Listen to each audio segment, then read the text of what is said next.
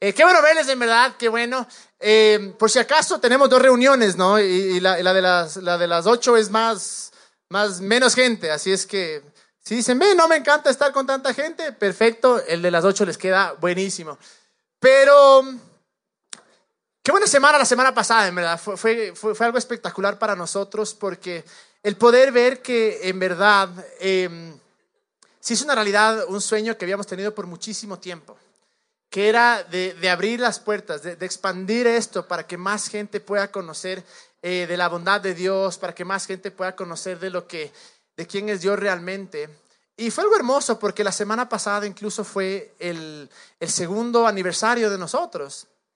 Y empezamos una serie, una serie que se llama Dos es mejor que uno. Y hay una razón, eh, bueno, muchas razones en verdad, ¿no? y la primera era porque era nuestro aniversario y dijimos, bueno, es mejor tener dos cumpleaños y un cumpleaños.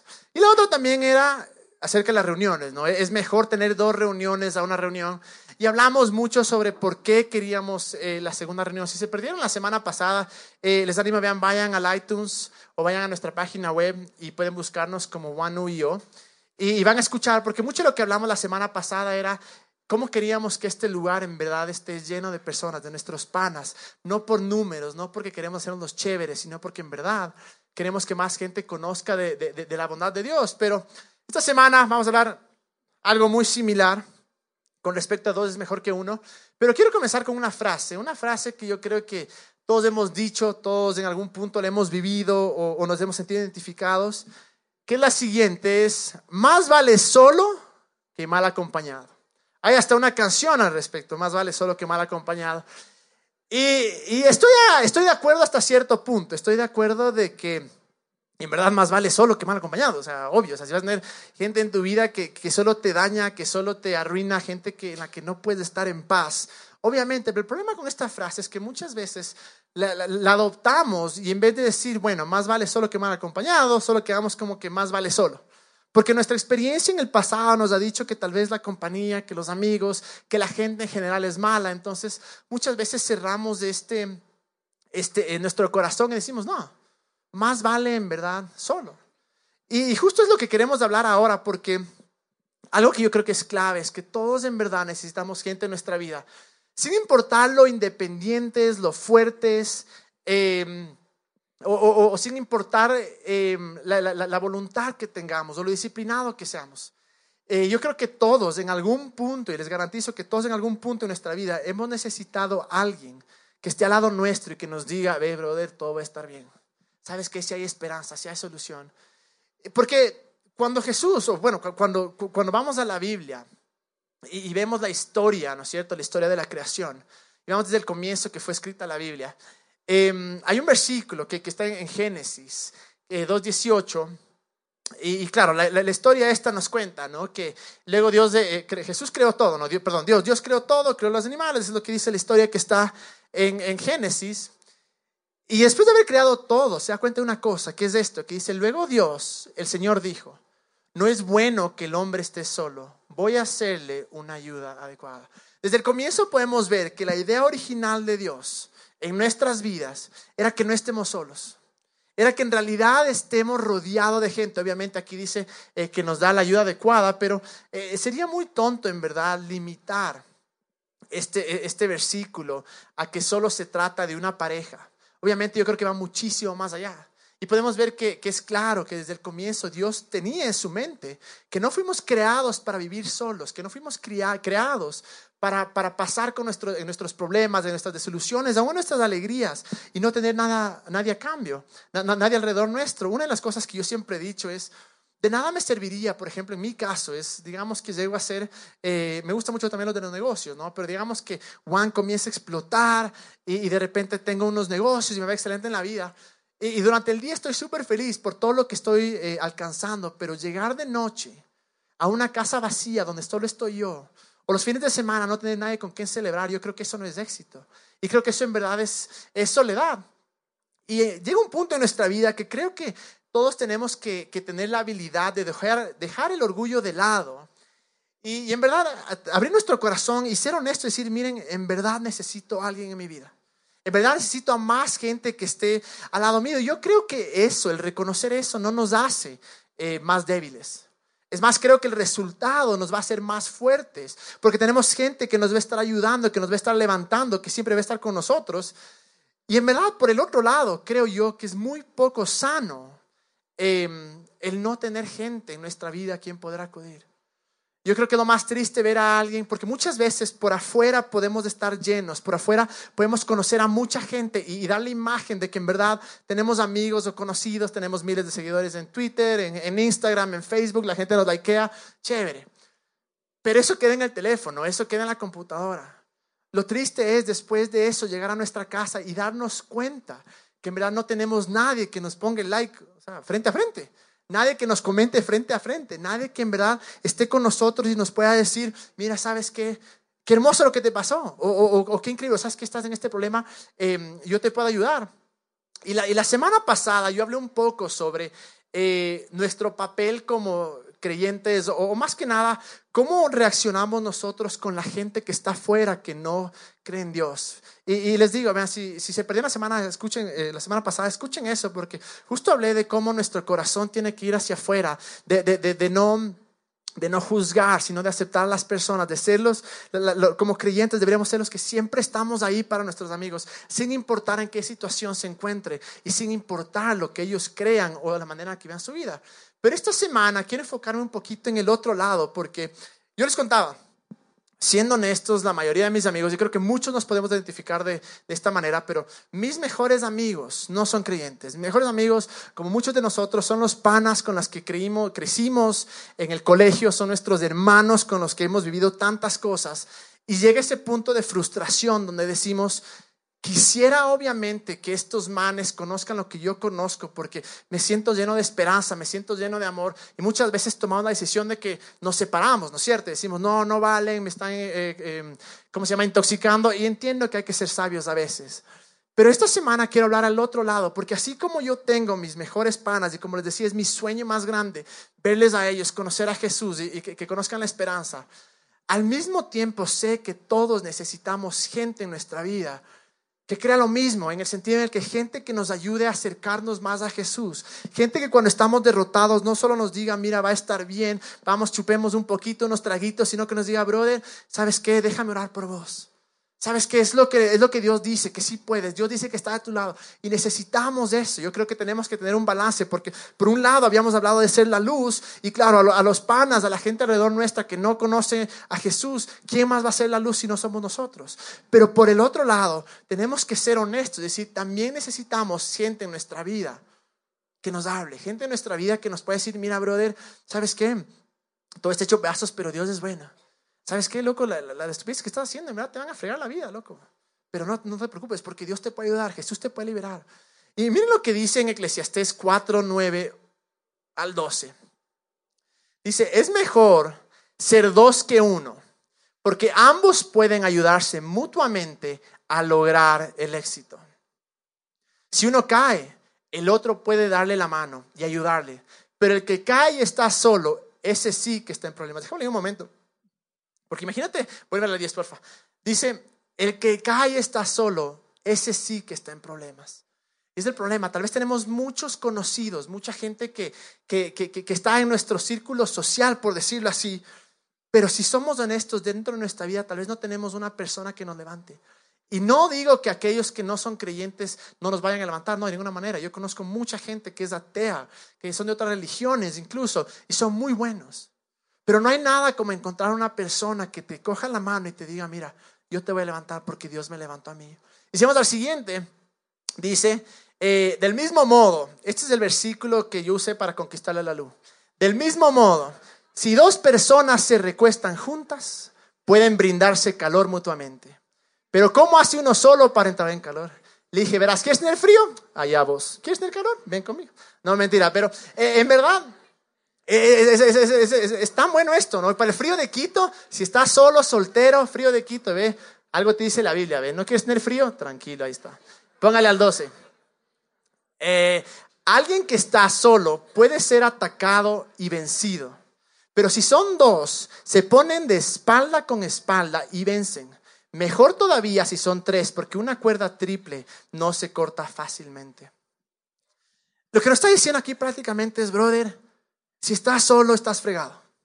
Si vives solo en este mundo y no tienes nadie que te pueda levantar, nadie, un amigo de verdad, porque sí, una vez más, tenemos muchísimos conocidos, eh, pero son pocos las personas. Y yo creo que debería ser de esta manera, ¿no? No creo que todos deberíamos tener, mucho tiene que ver con la personalidad también, si eres introvertido o extrovertido. Pero está bien que conozcamos a mucha gente, está bien que nos rodeemos de gente. Pero tenemos que asegurarnos que en verdad tengamos esa gente en nuestra vida, como hablaba ahí, que son aquellos que nos levantan, aquellos que, que, nos, que nos, ¿cómo se llama? Que cuando estamos caídos nos pueden decir, brother, dejo todo, pero yo te levanto. Y ese es el punto del dos es mejor que uno. Ese es el punto por lo cual eh, abrimos las dos reuniones acá. Obviamente queremos que venga más gente, pero queremos también que nuestra imagen y, nuestra, y nuestra familia, nuestros amigos, no solo se queden afuera, sino poder venir a entrar acá y decir, hijo de madre, acá también tengo una familia. Acá adentro también tengo panas, acá también tengo gente que si me caigo eh, me levanta. Yo creo que Jesús es nuestro ejemplo, porque Jesús, obviamente, el man pasaba con multitudes y, donde quiera que iba había cientos y cientos de personas. Yo creo que era hasta medio una celebridad en esa época. Pero tenía sus doce, tenía, tenía su círculo pequeño, era más que doce, ¿no? Porque otros, eh, también estaba María Magdalena y María y todo eso, pero em, tenía un grupo pequeño en el que yo se enfocaba. Y era ese grupo tal vez del que cuando el man, después de predicar todo el día, después de hacer milagro tras milagro, se cansaba y decía, hijo madre, ya no doy. Simplemente se sentaba con los doce a chilear. Se, sentaba ahí, eh, iba a las fiestas de Canaán, ahí a eh, convertir el agua en vino y decir, bueno, vamos a pasar un momento chévere. Y tenía gente que estaba ahí con él día y noche. Y gente que, que, que, en verdad, eh, de cierta manera, yo sé que no eran perfectos. ¿Y cómo le ayudas a Jesús? O sea, imagínate esto. Viene Jesús y dice, estoy cansado. ¿A qué le dices? Que Dios te bendiga, o sea, que tu taita te bendiga, que, te ayude. Pero es complicado. Pero dentro de todo, él se enfocó solo en un grupo pequeño eh, de personas. Yo les digo, algo que, me, que, que, yo he encontrado aquí en One es... Eh, tenemos un grupo de, de, de, de, tres panas, es, el Lucho, el Leo y el Beto, que un día nos sentamos y dijimos, vean, eh, hagamos una cosa, empecemos entre los cuatro a reunirnos. Y, y, ¿Por qué escogimos ese grupo? Tres barcelonistas, un engañado que es el liguista. De ahí éramos de las mismas edades, pasamos cosas similares, dijimos, bueno, vamos a reunirnos todas las semanas a, a, conversar. Y lo que hacíamos era, nos sentábamos una vez a la semana, brother, ¿cómo andas? Estoy bien, vos estoy hecho pedazos. Y era tan chévere el saber que, que dentro de todo, sin importar lo que pasaba en mi vida, sin importar las cosas estúpidas que hacía, tenía un grupo de panas que me levantaban y era como que me puedo arriesgar, porque si me jalo, estos mares me levantan. Y eso es lo hermoso, es lo que hermoso. Yo creo que todos deberíamos llegar a este punto en el que tenemos un círculo o un grupo de, amigos cercanos que nos pueden levantar en Dios y que nos digan, no importa, te jalaste, aquí estoy yo para levantarte. Te olvidaste quién eras en Dios, no importa, yo estoy aquí para recordarte. Y ese es el sueño de Van. Que nuestra vida no solo se quede por afuera, sino que nuestra vida comience a ser parte de aquí adentro. Y podamos mirar alrededor y decir, aquí tal vez están mis futuros panas, aquí tal vez están mis panas de ahora, tal vez aquí está mi esposo, tal vez aquí mi esposa, tal vez aquí mi, mi, mi, eh, compañero de negocio, qué sé yo. tampoco quiero decirles, y quiero ser claro, lo que no estoy diciendo es que tu vida sea one, no. El momento en el que tu vida y todos tus panas solo son de one, yo creo que eh, hemos fracasado. Ese no es el punto. El punto en realidad es coger y decir, eh, One, la gente que encuentro acá en One, y tal vez no solo en One, pero en, todas, en otros lugares también, pero que estamos hablando de One, decir, vine acá y encontré amigos que en verdad me levantan. Miren lo que dice Proverbios 27, 17. Dice, como el hierro se afila con hierro, así un amigo se afila con su amigo. Necesitamos de esos panas, en verdad. Esos amigos que te puedan decir las verdades en la cara pero que no te enojas porque sabes que te aman en verdad, que te aprecian en verdad y que vos puedes decir las verdades en la cara y que sabes que no, es, que no eres por malicioso, no es por desgraciado, que quieres hacerle sentir mal, sino que dices, brother, eres un pendejo, pero no importa, sabes que vamos a, vamos a caminar juntos. Y es lo que nos ha pasado a veces. Es en nuestro grupo de panas que, que, que, que a veces nos reunimos así, ah, hemos pasado por esas cosas, a veces nos hemos demorado una hora, a veces nos hemos demorado tres, cuatro, cinco horas porque hay uno que solo habla Leo, pero bueno, la cosa es que, eh, y nos quedamos ahí horas y horas hablando, pero es de eso, es chévere el, poder sentir que tienes gente a tu lado, que te ayuda, que como te decía ahí, que como el hierro se afila con hierro, que estamos ahí ayudándonos a soñar, a seguir adelante. Y claro, ese es un poco más de, la parte de, amigos personales que creo que sí deberíamos entender que dos es mejor que uno. Que es mejor estar con más gente, como es ahí. Incluso si hay tres, mejor todavía. Cuatro, cinco, mejor todavía. Gente en nuestra vida que en verdad nos puede ayudar. Pero como les decía, el sueño de Juan no solo es venir los, los martes, pasar a lo bestia, escuchar algo que nos ayuda y tal vez.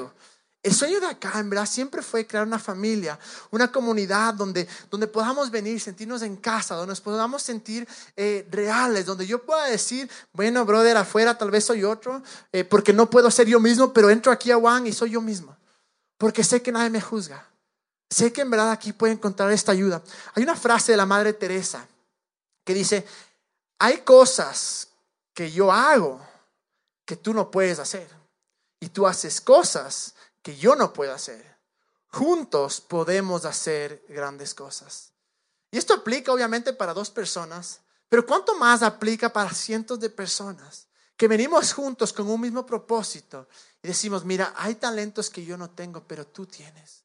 Hay cosas que yo puedo, pero tú no puedes. Y estoy aquí para ayudarte. Estoy aquí para que, para que, para que nos levantemos del uno con el otro. Y si somos un poco, si, si vemos un poco a la historia de cómo ha sido la iglesia, por ser que después de que Jesús muere, ¿no es cierto? Y comienzan a escribir las cartas Pablo, Juan, Pedro, em, en realidad no había la Biblia como la conocemos ahora. Por cerca de 300 años no existía esta recopilación de libros que la conocemos ahora como Biblia. Y la pregunta es, ¿cómo rayos por 300 años, sin tener un documento, sin tener un libro en el que tú te basas tu fe, cómo puede ser que se haya mantenido, eh, eh, el cristianismo no solo se mantuvo, sino que creció y explotó alrededor de todo el mundo? Es la pregunta. Yo creo que por dos cosas.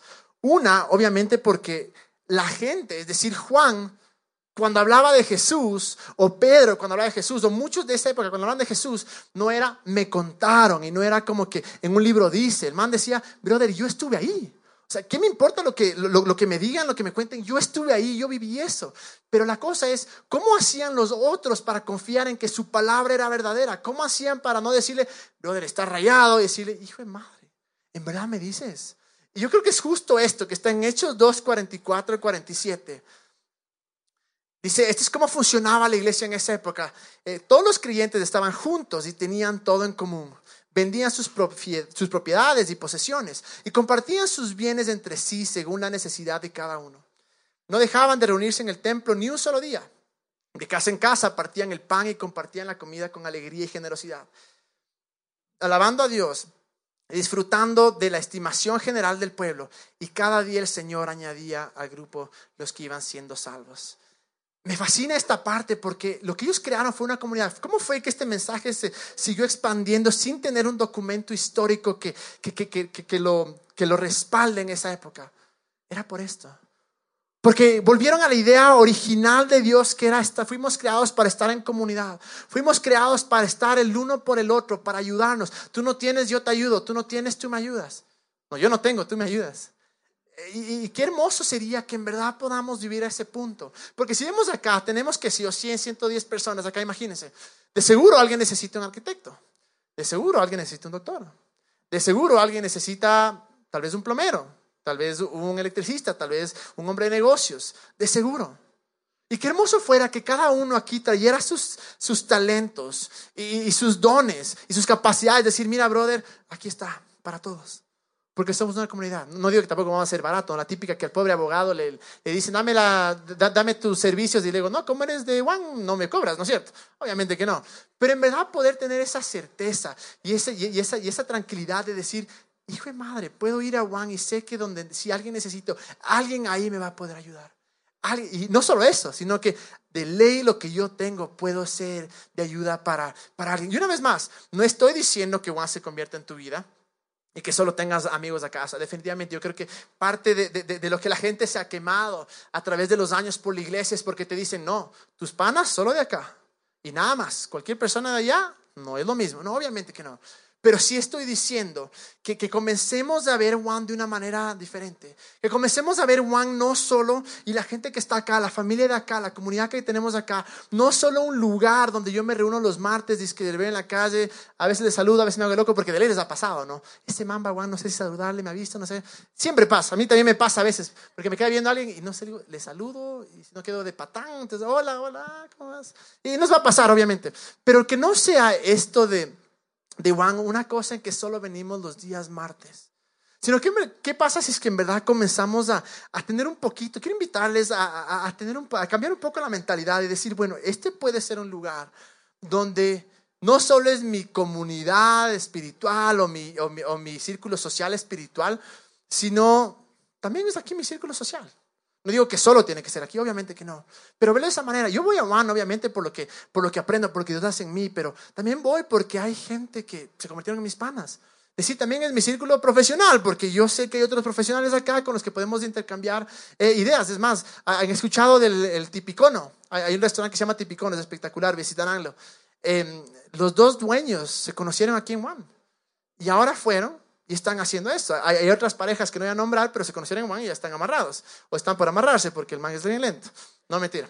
Pero están en ese punto. La cosa es que, eh, en verdad, eso para mí es algo tan increíble y no porque quiero decir, miren, esto es una secta, entonces todos los metemos entre nosotros y nadie puede salir. No, obviamente que no. Pero qué hermoso encontrar a alguien que cree lo mismo, alguien que, que con el que te puedes sentir en casa, con el que puedes eh, compartir las mismas cosas. Miren lo que te dice Romanos 12, 4 al 5. Dice, así como nuestro cuerpo tiene muchas partes y cada parte tiene una función específica, el cuerpo de Cristo también, nosotros, las diversas partes de un solo cuerpo, nosotros somos las diversas partes de un solo cuerpo y nos pertenecemos unos a otros. Es increíble esa parte que dice, nos pertenecemos unos a otros. Ahí le dice que nosotros somos del cuerpo de Cristo, los creyentes somos del cuerpo de Cristo. Por eso me, indigna ver tanta división que ha habido entre las denominaciones. Yo soy evangélico, tú eres católico, tú eres bautista, no nos podemos No, me parece estúpido. No creo que nunca fue la, la, idea de Dios. Porque la idea de Dios es esta, es, miren, panas, todos somos parte del cuerpo de Cristo.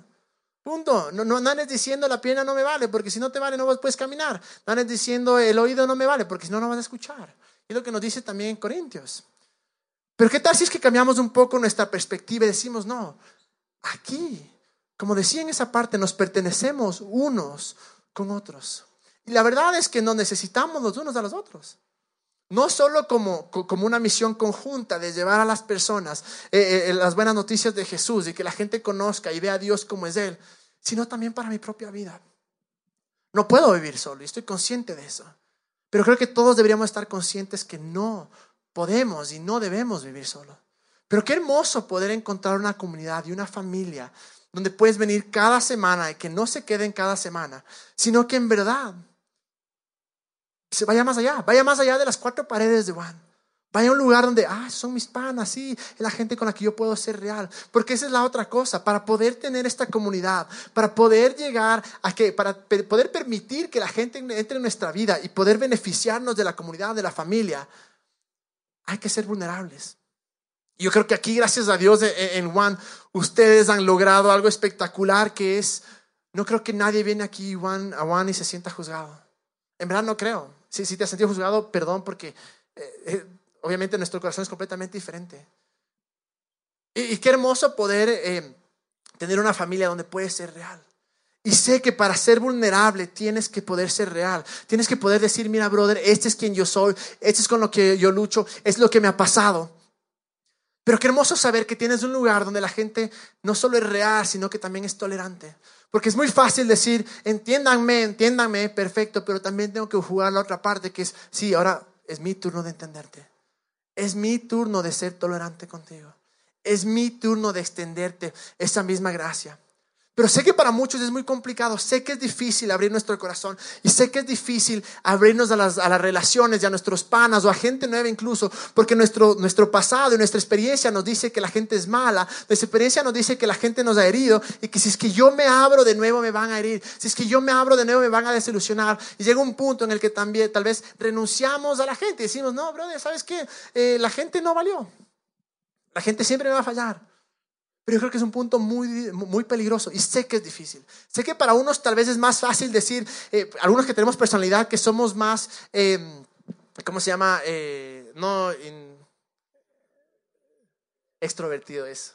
Eh, tal vez más fácil, es más fácil pararte y conversar con la gente, ¿cómo vas todo? Sé que para otros que tal vez son introvertidos es más complicado, estoy 100% de acuerdo y entiendo eso. Pero no se trata de eso, sino de poder y abrir nuestro corazón y decir, bueno, voy a dejar que otras personas entren en mi vida y voy a entrar en la vida de otras personas. Voy a pedir que venga la banda porque quiero que hagamos una cosa esta noche.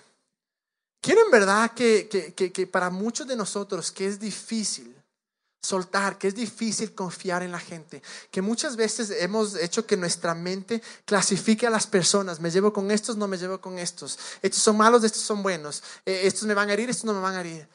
Si no quisiera que en verdad veamos em, todo a través de los ojos de Jesús, porque si todos cogiéramos la imagen de Jesús, si todos aceptaríamos o adaptáramos la imagen de Jesús y el ejemplo de Jesús, yo creo que lo que podría pasar en nuestra vida sería algo espectacular. Miren lo que dice en Juan 15, 13 al 16. Dice, nadie tiene amor más grande que el dar la vida por sus amigos. Imaginémonos que esto que dice aquí Jesús se hace una realidad. Ahora, es impresionante porque el anterior, el 12, era el que vimos la semana pasada, que decía, este mandamiento tengo, ámese los unos a los otros. Y luego viene y dice, usted, ponen el 13, dice, nadie tiene amor más grande que le da la vida por sus amigos. Dice, ¿cómo te aman los unos a los otros? Dando la vida por tus amigos. Y luego te dice, ustedes son mis amigos y hacen lo que yo les mando. Que es lo que Él nos manda, que nos amemos los unos a los otros.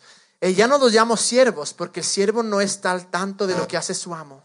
Los he llamado amigos, porque todo el que a mi Padre, eh, porque todo lo que a mi Padre le oí decir, se los he dado a conocer a ustedes. No me escogieron ustedes a mí, sino que yo les escogí a ustedes. Y los comisioné para que vayan y den fruto, den fruto que perdure. Así el Padre les dará todo lo que pidan en mi nombre.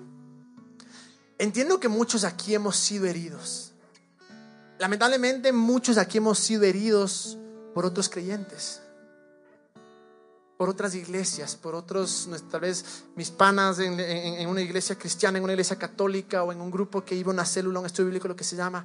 Encontré hipocresía y cuando yo confié tanto en la gente, la gente me, me, me desilusionó, la gente me traicionó. Y es completamente entendible eso. Pero no podemos vivir con ese dolor y no podemos vivir con ese remordimiento o ese miedo el resto de nuestras vidas. Porque va a llegar el punto que necesitamos que alguien nos levante. Va a llegar el punto que la gente va a necesitar que le levantemos. Y qué hermoso saber que aun cuando tal vez afuera, tal vez tus amigos es otra relación, tal vez ayer eres los panas que vos siempre les ayudas y eres los panas que estás allí para el consejo, eres el pan incondicional. Pero a veces a uno tiene que aprender a descansar y decir, brother, no necesito que un pan esté al lado mío. A veces, tal vez no necesito ni siquiera un consejo porque sé que estoy haciendo mal. A veces solo necesito que alguien me entienda. Y luego que me diga las verdades, obviamente, porque el, no decir las verdades no es, ser, no es ser pana de verdad. Pero mm, todo parte de una cosa, entender eso. Que hay un amigo que nos llama amigos y que dio su vida por nosotros. Y si permitimos que Dios sea el que sana nuestro corazón, si permitimos que Dios sea el que abre nuestro corazón, que Dios sea el que dice, mira, te voy a sanar. Si permitimos eso, ¿qué es lo que podemos hacer? El rato que permitimos eso, el rato que nosotros permitimos que Jesús entre en nuestra vida, el rato que nosotros permitimos que Jesús sea el que sana nuestro corazón, en verdad va a ser cuando podemos amar a los demás. Va a ser el momento en el que podemos decir, Dios, soy libre para abrir mi corazón. Y quiero, quiero que cerremos todos nuestros ojos. Quiero orar, pongámonos de pie, pongámonos de pie rápidamente porque vamos a adorar en un momento, pero cerremos nuestros ojos. Cerremos nuestros ojos y, hagamos que, que sea Dios el que, el que sana nuestro corazón. Que sea Dios ese amigo incondicional, ese amigo que nunca falla, que, que en realidad em, Sea el que abra nuestro corazón y decir, bueno, yo puedo encontrar una familia. Yo puedo encontrar amigos. Y que no vivamos solos en la vida, sino que en realidad, en realidad podamos decir, wow, Dios está de mi lado. Dios está conmigo y tengo una familia con la cual puedo compartir.